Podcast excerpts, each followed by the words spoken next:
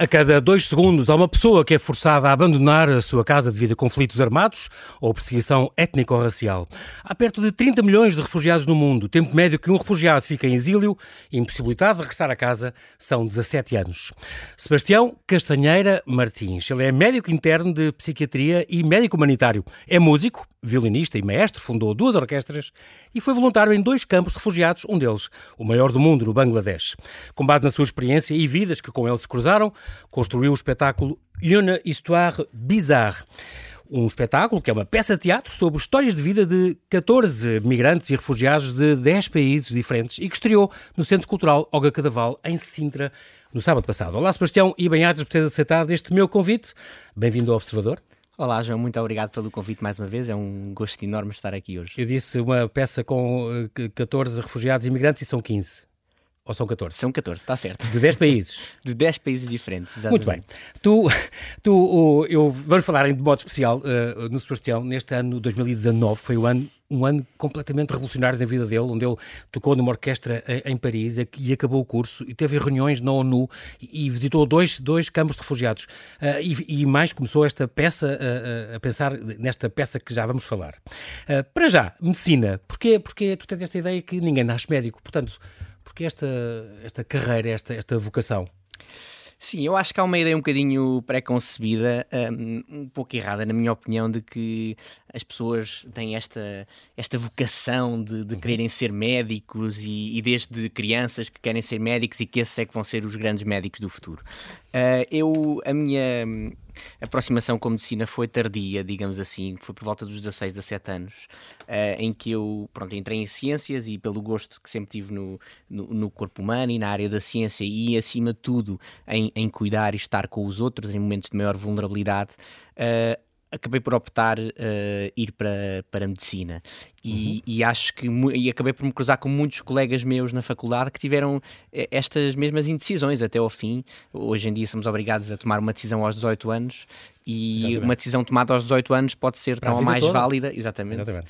Uh, pode ser tão ou mais válida do que uma decisão ou uma crença que se tem desde os 4 aos 5. Portanto... Eu estou perfeitamente a ver-te a, a, a apresentar-te aos, aos novos estudantes de medicina, a dizer olá, eu sou Sebastião, sou, sou, sou sextanista no, no último ano, portanto, do curso geral, ainda não sei quer ser médico. É verdade, isso aconteceu. Eu fui convidado pela faculdade para falar no último ano sobre a minha experiência na faculdade e comecei, era o segundo dia deles na faculdade, e comecei a apresentação a dizer: Olá, sou o Sebastião, eh, estou uh, no sexto ano, estou cá há seis anos, ainda não sei se quer ser médico. Houve um burburinho na sala, claro. muito entusiasmante, uh, mas aquilo foi muito genuíno. Teve, obviamente, o efeito dramático, dado também a minha. Sempre gostaste do espetáculo e do palco e da, é a tua outra paixão, é? Exatamente, mas teve um, um, uh, um, lado muito, muito genuíno e de facto. Um, é muito é normal que as pessoas ao longo do seu curso, ao longo da sua vida tenham uma série de dúvidas e a dúvida foi-me acompanhando, acompanhando sempre ao uhum. longo do meu percurso e foi-me acompanhando sempre ao longo da faculdade. E eu felizmente na faculdade tive a oportunidade também de explorar uh, outras, outras áreas da minha vida e a minha relação com o palco através da, da música, da, da, da, Orquestra Médica de Lisboa que criei. Tiveste, aliás, foste muito ativo também na, na questão do associativismo jovem, na, na parte da Associação de Estudantes, foste vice-presidente, por exemplo, das Relações Exteriores, tiveste uma série de trabalhos uh, uh, e participaste numa série de, de atividades e reuniões reuniões, e, e, porque faz parte de ti, essa, o também dirigir, o fazer, o tomar parte, o ser uma voz ativa. Sim, meu pai brinca comigo a dizer que parece que para mim o mundo acaba sempre amanhã. Tenho pois que fazer tudo. Tu próprio dizes, eu vou para o, para o mundo e para onde a vida me levar, não tens planos, daqui a 10 anos não sabes o que estás a fazer. Não... Sim, o, o, João disse há bocado que, pronto, esta ideia de nós aos 18 anos sempre fazer uma escolha para a vida. Eu não acredito que seja uma escolha para a vida, é uma escolha de um, de um percurso que nos entusiasma e que nos interessa numa parte da nossa vida e de facto a medicina interessa muito, é uma coisa que eu gosto muito e que faço com muita paixão, mas daqui a 20 anos, se estiver a fazer outra coisa, não sei o quê, mas que não, que não seja medicina, não acho que haja problema Desde nenhum nisso. uma coisa que te, que te apaixone e que Exatamente. tu gostes, não é? E, e, e porquê a psiquiatria? Tu neste momento começaste a, a tua especialização em psiquiatria, uh, ainda não sabes. Eu tenho um filho psicólogo, a ideia dos psicólogos é sempre os psiquiatras são aqueles que resolvem ah, os problemas da cabeça, mas com, com psicofármacos. Portanto, tenho um bocado esta ideia, mas realmente é, é, é uma vocação, eu acho, é uma, é uma, uma opção muito acertada hoje em dia, porque cada vez mais a saúde mental está, está em causa e está, é mais falada e, e, e há mais números, aliás, deve ser. Sim, um felizmente a saúde mental é intenso. é apesar de ainda existir muito, é cada vez um, um estigma menor e há cada vez mais investimento nesta área porque se percebe que muitas doenças físicas têm impacto também na doença mental e, e, e a doença mental é, é das doenças uh, médicas com mais impacto na funcionalidade das pessoas e até impacto económico e na, na produtividade dos, dos, vários países do mundo. Portanto, é essencial, sem cuidar da saúde mental, não, não, não se cuida da, da sociedade, do futuro e da, enfim, de toda, toda, a estrutura, toda a estrutura social. E eu entusiasmo muito na, na área da saúde mental uh, o, o conhecer conhecer outra pessoa, o seu contexto, social, laboral, familiar e, e, entrar numa, numa compreensão que muitas vezes é uma compreensão difícil porque a pessoa que está à nossa frente pode estar numa realidade distante da nossa que é a realidade dela. E, uhum. e compreender isto e tentar encontrar um, um, um, ponto de contacto é um desafio muito, muito interessante e, e muito entusiasmante. E, e, isso é muito apaixonante na psiquiatria, este ponto de contacto entre, entre as. Falaste, entre... falaste dos teus pais e, com razão. Os teus pais, uh, digamos que são músicos amadores, eles gostam os dois muito de música. Uh, uh, e desde, desde os teus quatro anos, Sebastião, que a música faz parte da tua vida e te acompanha. e agora também falar da tua outra paixão, Sim. a paixão pelo, pelo espetáculo, pela, pela música, pelo teatro. a medicina também precisa dessa evasão ou não? Sem dúvida. E precisa, eu acho que cada vez mais. E a pandemia veio mostrar isso. Infelizmente, precisamos de uma pandemia muitas vezes para revelar algumas okay. das, das, questões que estavam por baixo da, daquilo que nós víamos à superfície, mas é muito importante para, para todos os profissionais de saúde, não só médicos, mas para todos, ter, ter um escape ao hospital e à vida hospitalar. E, infelizmente, uh, aquilo que nos é exigido no, no, local de trabalho, seja pelas, pelas condições, seja pelas horas de trabalho, seja pela necessidade de atualização constante de conhecimento, é, é, é muito exigente e, e consome-nos muito. E é muito importante nós cuidarmos de nós para estarmos capazes de cuidar dos outros e cuidarmos de nós pode ser eh, tocar numa orquestra, pode ser tocar piano, pode ser pisar um palco e é essencial promover isto. E a minha experiência no, no estrangeiro com a Orquestra Médica Mundial e com a Orquestra Europeia abriu muitos olhos nesse sentido porque conheci muita gente que tem de facto esta, esta vida dupla em países em que isso é muito promovido porque eles aperceberam-se que hum, da importância, da importância disto e, e, da forma como o isto equilíbrio, não é? para o equilíbrio de cada um, de cada um e na melhor prestação aos cuidados uh, dos doentes. Curioso, e os doentes isso. beneficiam em ter médicos mais felizes e menos cansados no local de trabalho. E, e a arte tem esse, esse papel uh, essencial. E é países como o Reino Unido ou, ou, ou, a Alemanha que promovem muito isto, em que é aceitável uma pessoa dizer não, hoje tenho que sair às quatro porque tenho um ensaio. Pronto. Hoje acho que as coisas estão a mudar, mas é difícil, é difícil. Ainda, e, ainda é difícil e cá. E a carga de trabalho é muito grande e, é e nós pomos sempre muitas vezes, e bem, os doentes acima de tudo e colocando os doentes acima de tudo acabamos por um, prejudicar um bocadinho a nossa, a nossa vida pessoal. Vamos falar, já, já a seguir vamos falar disso, porque também é importante a questão, por exemplo, das histórias que tu ouviste nos, nos campos de refugiados, a questão, tu dizes, antes de tirar notas, de pedir exames, de fazer taques e tirar, fazer análises, há este contacto, há este ouvir uma história, ou escutar o outro e o que ele tem para contar. Portanto, toda essa parte humana do contacto que é muito importante. E depois o teatro, como tu usaste, como linguagem uh, preferencial e, e, e, de exceção, de privilégio para eles contarem as suas histórias. Já lá vamos. Antes, tu fizeste então a parte da música, tu és o chamado músico amador, mas amador quer dizer Amador quer dizer, o que, antes ainda de dizer não profissional no dicionário, vem a definição de aquele que ama o que faz. E, e, e isso é uma que coisa... mal, não é? As tem um bocado de... Não, há muito esta ideia, ideia, de que arte amadora é ou qualquer tão, coisa amadora não é tão, ah, bom, não, não é tão boa. Vou ouvir uma orquestra amadora, vou ouvir uma orquestra desafinada. Não, nada disso. Vamos ver pessoas que, que amam aquilo que fazem, que fazem com uma enorme paixão e sem, sem desprimor para os, para os profissionais, claro. de vez em quando até com um gosto mais especial por ser mais único. Ou seja, eu, por exemplo, quando estava a tocar na, em Paris ou agora quando vou, vou tocar em Amsterdão, eu sei que provavelmente nunca mais na vida vou pisar o palco da Philharmonie de Paris. E, e isso faz com que haja uma entrega Ponhas total. tudo, tudo. tu tens. Eu e os meus 120 colegas que estavam comigo, e isso acontece, por exemplo, no, no, neste, neste teatro, acontece na Orquestra Médica de Lisboa. Nós fazemos aquilo poucas vezes e são oportunidades raras, e quando fazemos é com tudo aquilo que temos. E isso, dá, isso deste... torna tudo muito apaixonante. Há três anos, depois, há três anos, foi em maio, se não me engano, em Paris, tocaste com a World Doctors Orchestra e, e, e, pronto, antes de ir, antes de ir para, os, para os campos de refugiados. Portanto, tiveste no meio de 120 músicos felizes. Tu também estudaste, fizeste o curso completo quer da Escola de Música do Conservatório Nacional, quer do, do, do, do Hot Club, jazz, tu a Escola de Jazz do, do Hot Club de Portugal, um, onde tocaste violino, mas o que é que tu tocas? É piano e violino, as duas coisas? O meu instrumento principal é violino, foi aquele que, que os meus pais, desde os 4 anos, que eles me puseram um, um e é isso violino. que tocas nestas orquestras quando vais para lá? Sim, sim. Puseram... Só também já és maestro, já és diretor de orquestra e já és, uh, compões músicas, é, tu fundaste duas orquestras, caramba, a Orquestra Médica de Lisboa e a Orquestra Médica Ibérica, portanto, onde és fundador, és, és maestro, és diretor artístico, uh, e depois também ainda há uma europeia, ainda há uma mundial, é isso? Sim, essas eu toco, não, não dirijo, pronto, não dá para fazer até dia, tudo. Não. É? Até o dia? Até o dia, eventualmente, se surgir o convite, porque não, mas, mas sim, ou seja, eu, tenho, eu gosto muito de música e, e tenho uma, uma, uma, relação com a música muito, muito visceral, eu, uhum. eu, eu se não tivesse a música, seja tocar, dirigir ou ouvir não compor. sei, ou compor. E, e, e, esse gosto pela música um, transmite-se de várias formas, seja a, tocar no, seja a tocar violino, seja a tocar piano, seja a compor eh, pontualmente ou até a dirigir orquestra. Eu tinha este. este é um sonho. Este, esta curiosidade, este pequeno sonho de, de poder dirigir uma orquestra. Filo pela primeira vez aos 16 anos, quando me enchi de coragem e pedi ao, ao mestre da orquestra do conservatório se podia dirigir uma, uma peça. Acabei por dirigir uma peça com o próprio compositor lá a, a assistir. E depois, quando cheguei à faculdade, no fundo, aquilo que eu fiz, eu, eu costumo dizer que a única coisa que eu faço é hum, crio, crio oportunidades e uhum. agarra aquilo que já existe e, e, e catalisa um bocadinho junto-me de pessoas com a mesma vontade que eu e só só aquilo que eu faço é potenciar um bocadinho aquilo que já existe. E foi uhum. assim na faculdade, quando eu entrei, uh, havia muita gente que tocava, só que só se reuniam pontualmente uma vez por ano para fazer o espetáculo anual da faculdade. Eu disse: não, vamos, vamos juntar semanalmente e, e criar uma orquestra.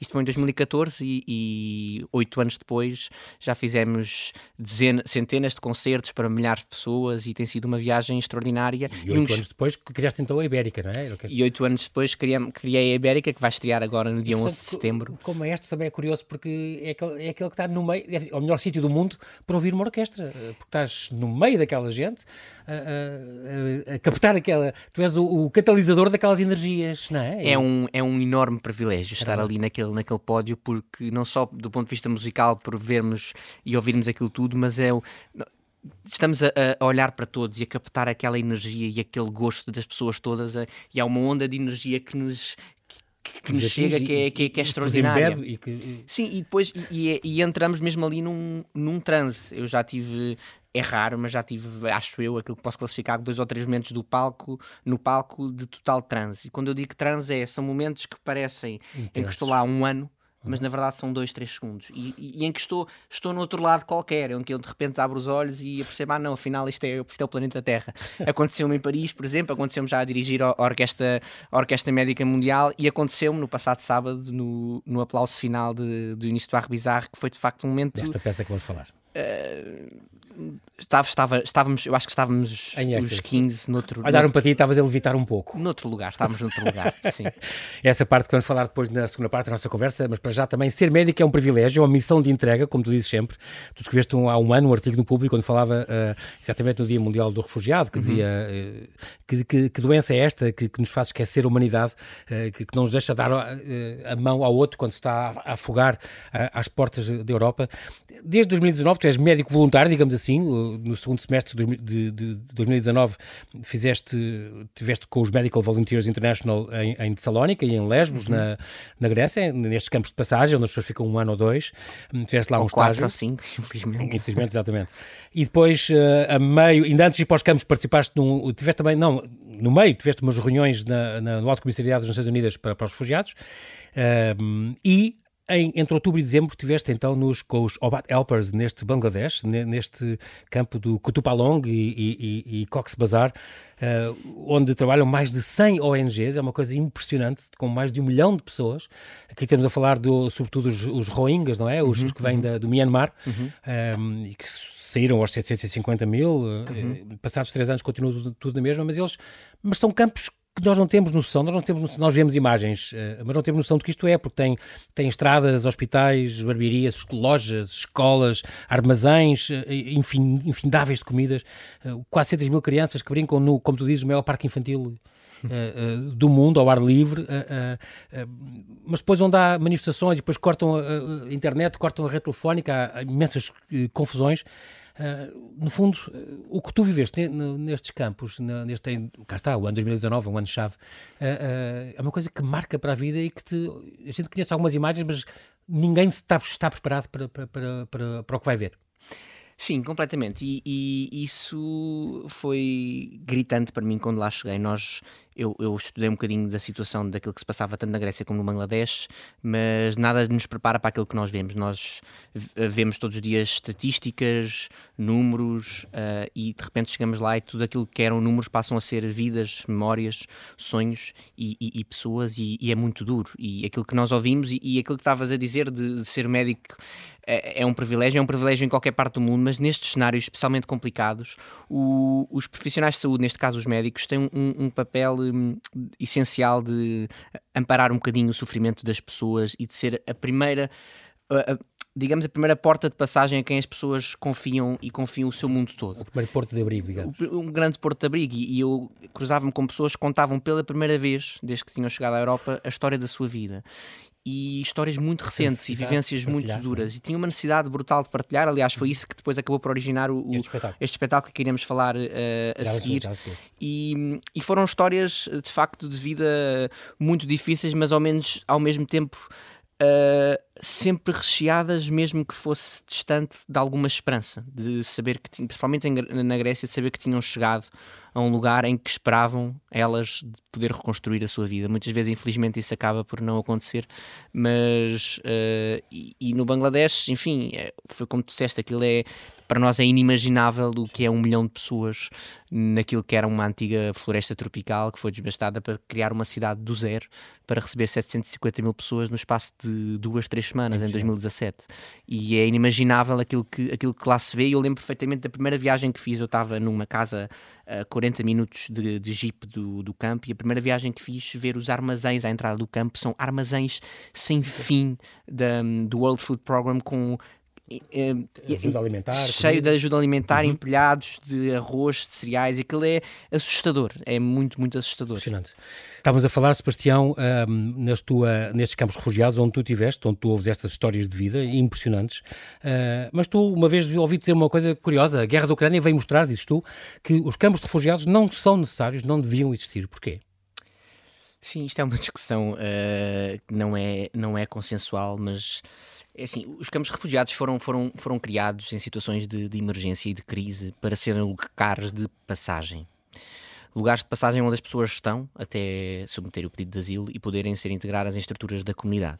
Uhum. Pronto, e aquilo que nós vemos aqui no, no, que está a acontecer neste momento na Ucrânia, que na minha opinião, enfim, dentro da, da, da enorme tragédia humanitária do que está a passar, é uma coisa positiva é, e está-se a evitar criar de facto estes campos uh, de refugiados enormes onde as pessoas fiquem internamente, vezes, eternamente. Vezes, muitas vezes eternamente. Eu, por exemplo, no Bangladesh, esse caso então é gritante, em que o campo foi criado em 2017, mas em 2022 e eles não têm previsão nem de poderem ser integrados no Bangladesh, nem de poderem regressar ao Myanmar, porque no fundo quem está neste momento a governar o Myanmar são as milícias que tentaram, Exatamente. que fizeram o genocídio, não é? Portanto, para eles é impensável voltar e o próprio governo do Bangladesh não os deixa integrar, não os deixa aprender a língua oficial, não os deixa ter aulas oficialmente, não os deixa trabalhar, não os deixa receber ordenados portanto, pelo... Portanto, estes rohingyas são, é um povo muito, muito perseguido, então, neste caso. Sim, são considerados, na verdade, a minoria é étnica mais perseguida do mundo, para, para, para se perceber, em, eu não sei a data ao certo, mas em 1950 e tal, na, na Constituição do Myanmar, estão explicitadas as várias minorias uh, são étnicas que são permitidas no Myanmar. Estão todas, menos os rohingyas para a minoria muçulmana,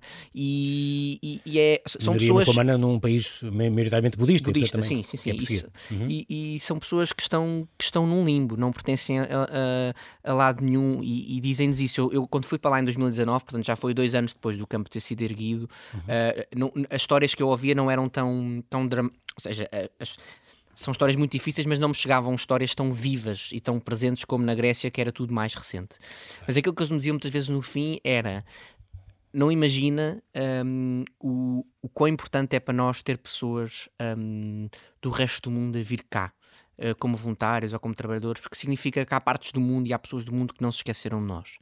E isto é muito importante. Nós temos muita tendência a, a ver a fogueira quando ela está a arder, mas depois uhum. esquecemos das cinzas que ficam lá imenso tempo, ou esquecemos que de, debaixo é. da ferida, depois de estancar o sangue, fica, fica, fica a ferida está lá na mesma. Uhum. E é uhum. muito importante nós não nos esquecermos um, destas pessoas e destas situações só porque uhum. as coisas não são, não são tão recentes. Falamos então agora de Unistoir Bizarre. Vamos a isso, Sebastião.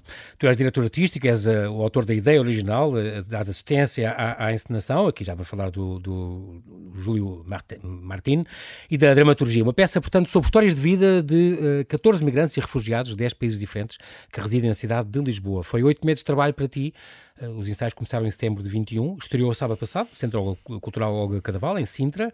Vai-se repetir agora no domingo, uh, ali no auditório de Nossa Senhora da Boa Nova, em São João do Estoril. Uhum. Uh, bilhetes já à venda e tal, já vamos falar isso no fim. Antes, vamos falar desta ideia. E tudo começa em 2019 na, eh, na, na Grécia. Estavas a dar umas consultas naquele, naquele campo de refugiados, já tinha acabado a hora de dar das consultas, e aparece-te uma idosa do Congo e, e, e que te diz: Bonjour. Uh... Exatamente. A, a, a, história, a história a história é mais ou menos essa. Eu acho que na altura não sabia exatamente, história, aquela história marcou muito, mas não sabia exatamente que iria gerar isto. Basicamente, a senhora veio vinha do Congo, chegou, chegou lá ao consultório, não havia mais ninguém que, que falasse francês e já não tínhamos trator e como eu compreendo bem francês, falar é mais difícil, mas como compreendo, uhum. aceitei uhum. receber a senhora, que estava lá há muito tempo à espera, e ela entrou assim muito cabisbaixo e eu perguntei como é que a podia ajudar e ela, depois de um longo silêncio, diz-me Je vais te raconter une histoire bizarre e começa-me a contar a história da vida dela. E contou a história, tal como eu estava a dizer há pouco, uh, pela primeira vez. Eu fui a pessoa que ouviu a história dela pela primeira vez e a quem ela hum, decidiu abrir-se completamente. E porque sentiu que tinha ali um espaço para isso, um porto seguro, um pequeno palco, no uhum. fundo. Uh, Foste para casa? E, Pegaste e... no teu caderno maravilhoso, não sei se é esse. É este que está aqui, exatamente. e esta história marcou muito pela forma como ela introduziu a, a frase, a, a história dela, e por ela, no fim, também ter agradecido muito só o facto de ter tido um espaço onde pudesse partilhar a história. E aqui pegando naquilo que estávamos a falar há pouco, nesta, nesta importância de escutar. escutar. Antes de qualquer coisa, o principal papel do médico um, é escutar. Só depois de escutar é que vai saber como irá tratar. E mesmo a própria escuta ativa, então isso na psiquiatria é muito importante, já é terapêutica. Pronto. E, e escrevi esta história. Muito importante isso, essa dimensão humana da medicina.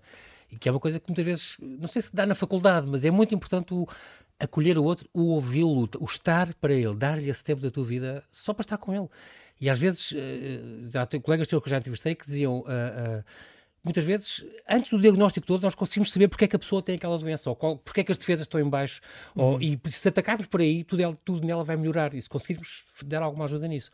A importância de, da coisa ser uh, dirigida ao cliente, digamos, ao paciente, à pessoa certa, na sua condição, com tudo de bom e tudo de mau que pode ter. Claro, claro. E a medicina, quando deixar de ser é humana, deixa de ser, deixa de ser medicina. Exato, são robôs a fazer. É... Nunca será, e por isso é que eu acho que será a última profissão do mundo, se calhar. A desaparecer, a, a desaparecer. Com, a, com, a, automatização. Os médicos e os artistas, se calhar, espero eu. bizarro, bizarro, é? é uma coisa, quer dizer, uma coisa no dicionário, uma coisa esquisita, uma coisa excêntrica, insólita, mas também tem esta valência de ser uma coisa nobre, uma coisa generosa. Uhum. Uh, e, portanto, é muito curioso também este título, Histoire Bizarre. Quiseste manter em francês porque Pronto, esse, uh, foi, nós acabámos por não ter nenhum francófono connosco uh, na, neste grupo, mas como foi uma história muito pessoal e depois acabámos por decidir também abordá-la no, no próprio espetáculo, acabámos por decidir manter o, manter o, o título. E fomos, no fundo, eu quando cheguei do Bangladesh, uh, falei com, com o Júlio Marto, um ensinador, e disse-lhe: Júlio, eu gostava de criar este espaço onde as pessoas tenham um porto seguro uh, e um lugar feliz onde possam partilhar a sua história e através de conhecer os seus pares e pessoas que que passaram pelo mesmo, uh, conseguirem integrar-se melhor uh, na comunidade e criarem um espaço de amizades e uma rede importante para eles. E assim foi nascendo o Histoire Bizarre, uh, passaram, tivemos uma pandemia pelo meio, mas começámos os, os, ensaios em setembro e tem sido um tem sido um, um privilégio enorme, porque no fundo aquilo que nós fizemos desde setembro foi conhecê-los cada vez melhor e é para nós é uma enorme conquista ver algumas daquelas pessoas no dia 15 de setembro de 2021 e vê-las no dia 22 de abril de 2022. São pessoas completamente novas. Uh, houve um momento especialmente bonito em que a família do Sudão, a Waida e as outras três, no ensaio geral, uh, elas usam sempre o hijab e há uma, há uma frase, há um momento de espetáculo em que é dita a frase será um crime soltar os meus cabelos e elas tiraram o hijab um, pela primeira vez, desde, desde, que nós nos conhecemos há oito meses. Isto é uma prova de, de confiança e de amor uh, extraordinária. E, e eu acho que essa é a grande conquista do projeto, mais do que aquilo que as pessoas vão ver, que eu acredito que, que, que vão gostar muito e que vai marcar muito, muita audiência, é as relações que se criaram ali e são as pessoas. E nós temos tido o privilégio de ouvir tantas histórias diferentes, tantos sítios diferentes e transformá-las num objeto artístico, sempre respeitando a privacidade de cada história e a, e a unicidade de cada, uma, de cada história que, que ali nos foi chegando. Foi um trabalho extraordinário e, e tem sido um privilégio, um privilégio enorme. É curioso porque assim as pessoas podem ter a oportunidade de se cruzar, como tu te cruzaste, com as histórias do Raí, da Juliette, da, da, do Armado, do Abdul, uh, uh, da Marina, da Márcia, uh, da Lana. É, é, engraçado, aqui estão representados países como o Irão, o Iraque, a Síria, o Afeganistão, a Nigéria, o Egito, o Sudão. É, é, é muito giro. Tu, um, e, e, é muito engraçado por ser em as línguas, há oito línguas uhum. ali, incluindo o árabe, o farsi, por exemplo, o ucraniano, mas, é muito giro porque este, isto, este espetáculo tem, tem uh, são, elas contam estas histórias uh, através de relatos, de canções, de danças, de poemas. Um, é, muito curioso porque é variado, as pessoas, uh, tanto é o passado dela, e não é, não é só uma coisa traumatizante, quer dizer, eu, às vezes pensava, o que é que os refugiados podem contar mais que a gente não tenha já lido nos jornais e visto nas, televisões, não é? Mas elas também contam as coisas, as memórias boas, também falam do futuro, falam do presente, como é que é viver em Portugal, com tudo de bom e de mau que às vezes, e os atrasos que às vezes têm, as burocracias, essas coisas coisas, mas também falam dos sonhos, do que imaginam uhum. no futuro. No fundo, desde o início que nós tivemos esse objetivo, os refugiados podem contar tudo aquilo que, que existe além dos refugiados neles, além dos refugiados. Uh, podem contar a história de vida deles no passado, as histórias boas. E, e isto foi, para eles foi muito importante ter um espaço uh, em Lisboa onde pudessem partilhar a cultura deles, a cultura boa. Partilharam jogos de infância, poemas de infância, memórias, memórias boas do país deles, depois acabaram por ter que abandonar. Mas este Ar Bizarro foi esse espaço, esse espaço de, de, partilha, de interajuda e de encontro de culturas, e através de, de, de contar estas, estas histórias boas das suas culturas, ajudou-se a ficar em paz também com, com, com o seu passado e com a sua, com a sua é cultura. Uma também? Completamente. E fazê-lo ainda por cima na sua, na sua língua original, porque Exato. todos eles têm a oportunidade em algum momento da peça de falar na sua língua original, é muito valioso para eles ter de repente um palco onde no seu novo país sentem que, que, a sua cultura, a sua língua, uh, uhum. os seus valores são respeitados e são ouvidos. E, e, é muito valioso para, para a audiência. E toda a gente que foi no dia 20, 23 disse que foi extraordinário ouvir a língua de cada um deles e sabendo que muitas vezes, não percebendo aquilo que eles estão a dizer, percebemos completamente. E a língua e o corpo e o teatro têm esta maravilha pela de linguagem, nós. Linguagem gestual, pela, pela, emoção com que as coisas são ditas. Claro que sim, e este espetáculo tem essa enorme valência que desde o início que nós queríamos de também dar uma mensagem de esperança e de conhecer as pessoas além da, das suas viagens traumáticas. Algumas daquelas pessoas nós sabemos que fizeram a travessia do Mediterrâneo, que tiveram nos campos da, da Líbia, mas nunca partilharam connosco. E nós não lhes perguntamos. E se okay. nós por acaso perguntamos queres partilhar um pouco da tua história, da tua viagem, se eles saltassem essa parte da sua vida, isso nunca foi abordado. Nós respeitamos sempre, sempre, sempre a privacidade de cada um e tudo e, aquilo que é dito ali. E respeitaram também essa, essa liberdade deles, o que é muito bom. Eles Sim. podem fazer mais ou menos o que, o que lhes apetece, eles uh, apresentam como se sentem mais à vontade, e criaram ali um mundo sem fronteiras. Isso é, é, é, muito curioso. Sem fronteiras absolutamente nenhuma. Nós tínhamos algum receio do, pelo facto da língua, não é? Que era assim um dos maiores entraves, que houvesse dificuldade de comunicação e dificuldade de estabelecimento de, de, de relações fortes, uh, mas não, antes pelo encontrar, encontrarmos-nos muito pelo, pelo abraço, pelo, pelos corpos, pelo, pelo silêncio, e isso, isso é, é, é muito bonito de se ver. E este espetáculo, uhum. há outros, já houve outros espetáculos uh, deste género feitos pela Europa fora, mas eu acredito que com esta dimensão e com esta diversidade, sem pôr barreiras nenhumas, seja de idade, de género ou de país, é único. Tu, tu uh, para o público que vai assistir, uh, como é que é a questão da tradução? Como é que eles uh, podem perceber algumas coisas que são ditas em farsi e que ninguém traduz? Sim, a, a maior parte. Há umas legendas ou como é que eles A, a maior parte do espetáculo é falado em português. E okay. isso, mais uma vez, também. Um narrador, não sei. Sim, a maior parte do, do espetáculo é falar em português, deles próprios a dizerem em português. Eles, ah, okay. desde o início, que disseram: não, nós queremos dizer em português. Pronto, tivemos que simplificar alguns textos, criar frases curtas, Sim. coisas que fosse fácil para eles, porque uhum. é difícil falar numa língua que não é, não é a original deles, quanto mais num palco para 500 mil pessoas à frente, não é? Mas isso foi extraordinário ver a evolução deles e que chegaram a, a, aqui e vão dizer muita coisa em português. E quando dizem na sua língua, há sempre tradução uh, sim, simultânea, mas oral. Não, não usámos legendas, okay. também foi uma, uma escolha que fizemos. Uma opção que vocês E acho fizeram. que resultou muito bem. E há até inclusive alguns momentos de espetáculo que irão ver que não são traduzidos e que são dos mais bonitos porque nós percebemos a intenção e a emoção toda, mesmo não, não percebendo a, a língua e aquilo que eles estão a dizer. É uma peça é ficção também, é uma história contada de forma poética, não é uma coisa puramente documental, portanto. Não, nunca foi nossa, essa a nossa ideia. Nós queríamos criar um, uma história também poética. Se fosse uma coisa documental, eles podiam chegar lá e dizer: Olá, o meu nome é Bushra, venho da Síria. Pronto, exatamente. Não era, não era nada disso que nós queríamos, mas foi difícil. Obviamente que é difícil nós juntarmos tantas histórias e destas histórias criámos alguma coesão. Há, um... há um fio condutor? Há... Ou é um bocadinho retalhos? Não é retalhos, ninguém sentiu que fosse retalhos. Há sempre uma ligação entre, várias, entre as várias histórias uh, e sente-se muito o grupo. Isso foi, é também muito importante, sentiu-se a energia do grupo e as pessoas que viram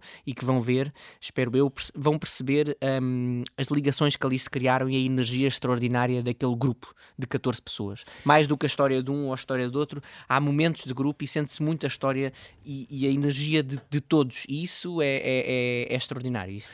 É, é, engraçado também outra dimensão que é este convívio entre eles, de certeza que foi enriquecedor para todos, como, como tu falaste, e, e também este objetivo que vocês têm de mostrar as vidas deles para além do seu estatuto de refugiado ou, ou de migrante. Isso é, é, é muito curioso. Eles sentem-se em segurança, eles têm confiança umas nas outras, com quem trabalham, eh, encaram o futuro com, com otimismo e é, no fundo é um espetáculo que é um bocadinho um abre-olhos, como agora se diz, é, um, é, um, é um, uma chamada de atenção para muita gente que acha que já está tudo dito sobre os refugiados, não é? Nunca está tudo dito, nunca está tudo dito. Então na arte eu tenho a certeza que nunca está tudo dito, nunca está tudo feito. Uh, e, e na ciência inclusive, pronto. Uhum. E, e, e, portanto, Ainda bem. e acho que esta é uma, é uma forma diferente de abordar o tema, porque muitas vezes este tema é, é abordado muito incidido nas experiências mais difíceis e traumáticas deles. Atenção, de qual é importante falar, sem dúvida, uhum. uh, mas nós decidimos fazer, falar também de outras, de outras questões.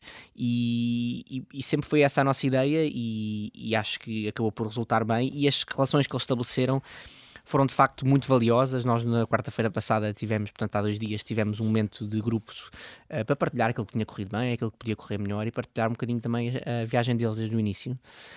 Um, e houve um momento muito emocionante em que a Marina, que é a refugiada ucraniana, ucraniana que, que, está é mais recente, há um mês e meio, sim.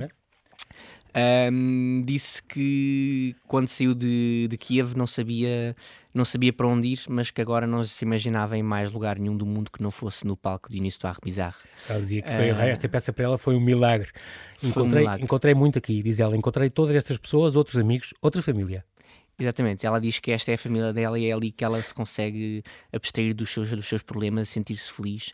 E houve desde o início uh, uma, uma receptividade muito grande de todas as pessoas. E ela disse, desde o primeiro ensaio que ela foi, que foi muito emocionante para ela, ela disse: Para mim, estar aqui num sítio onde vejo pessoas que tiveram que abandonar o seu país, uh, por razões muitas vezes semelhantes à minha e que reconstruiu na sua vida num lugar novo e se estão felizes num lugar novo dois ou três anos é, é um bálsamo e, e, e sentiu ela e sentiu sentiram todos os outros e, e sempre numa perspectiva de, de igualdade e, e de total eh, não havia não houve raramente houve, houve, hierarquia entre nós. Eh, eles muitas vezes até sugeriam: ah, será que aqui podemos tentar fazer mais assim? E o Júlio e eu sempre fomos muito abertos a ouvir as sugestões deles.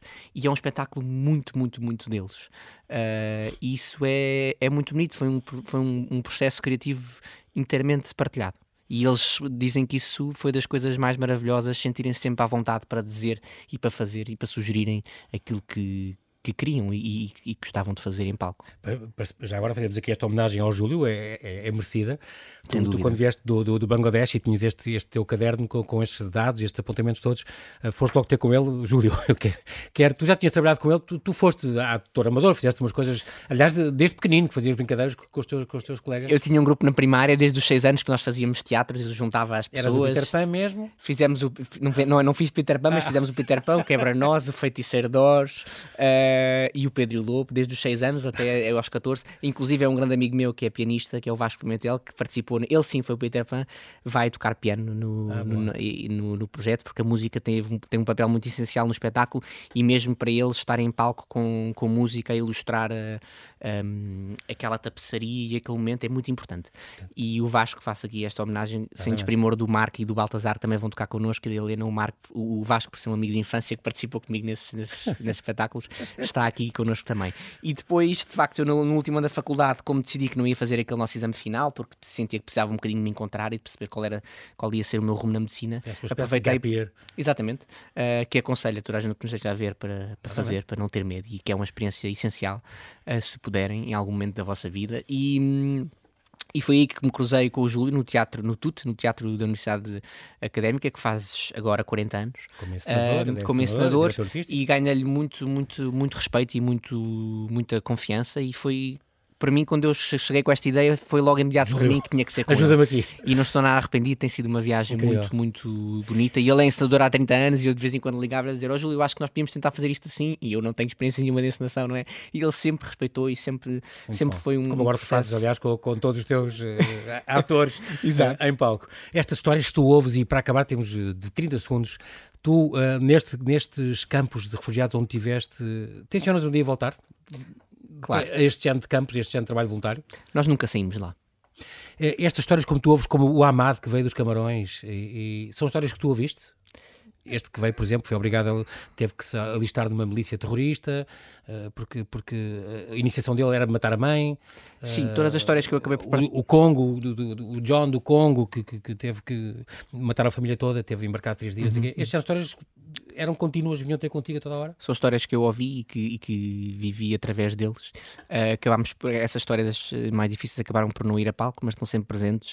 Uh, e nós sentimos que quando estamos ali em cima deste palco e eles sentem muito isso, não, não, não estão só aqueles 14, está o mundo todo. Exatamente. Eles e, falam pelo mundo todo. podem ver os artigos que escreveste para o público, por exemplo, este, para procurar Sebastião Castanheira Martins.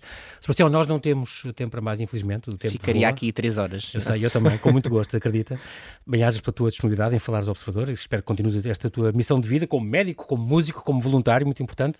Assim que nos ouve, já sabe que pode assistir a este Une Histoire Bizarre amanhã no, no auditório. Amanhã, portanto, amanhã não, no domingo, domingo no 1 de maio, dia da mãe, é um bom presente para o dia da mãe, aliás, no auditório da Senhora da Boa Nova, em São João do Estoril. 7 e 8 de maio, em Lisboa, no auditório de Santa João da Princesa.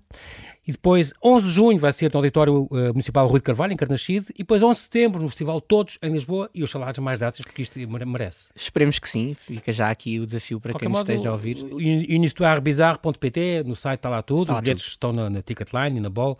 Aproveitem, uh, aproveitem porque vale, vale muito a pena. Bem-aja, Sebastião, e até breve. Obrigado, até breve.